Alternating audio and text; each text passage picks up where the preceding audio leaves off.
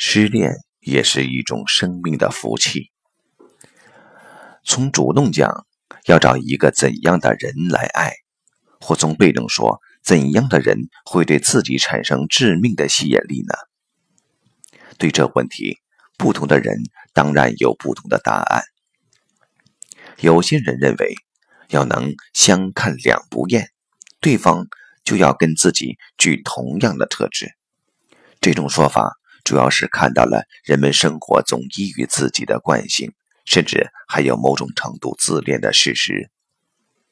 不过，另有些人则认为，对方之所以能吸引自己，正由于他拥有我们想要而得不到的一些生命气质。这种说法也具说服力。毕竟，原来没有的才会想要，不就是常见的心理吗？其实，这两种看似对立的观点。在常见俗话里却被统一了起来。许多人说，我们追求适当的异性，就是在寻找我们失落的另一半，而也只有寻到了这一半，生命的缘才可能重现。这种说法，一方面既指出了会成为对象的对方一定有我们没有的一些生命特质，另一方面。两者既能拼成一个全圆，则在许多生命的周期曲率上也必得相当才行。只是在此的问题是，对于自己是怎样的人，自己生命所遗漏的一半到底是什么，我们也不太清楚。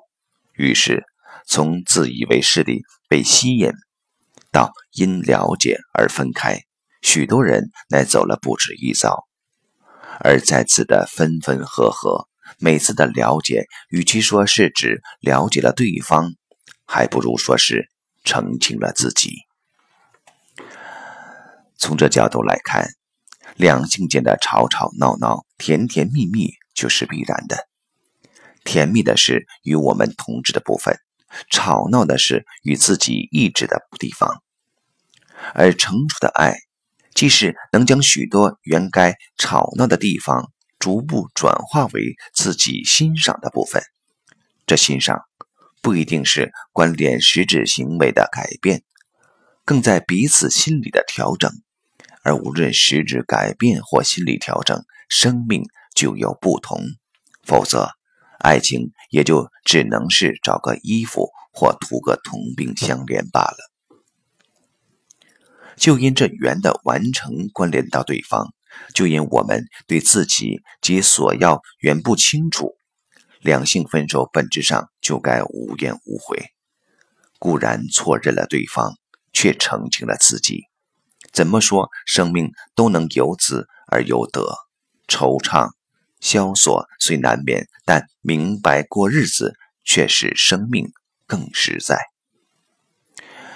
有时想想。能恰好遇到可以携手同行的人，当然得心存感激，得好好珍惜。但失恋不也是另一种生命的福气吗？能关照的人，在此所得到的清朗自在，其实也常是许多甜甜蜜蜜的两情相悦所不及的。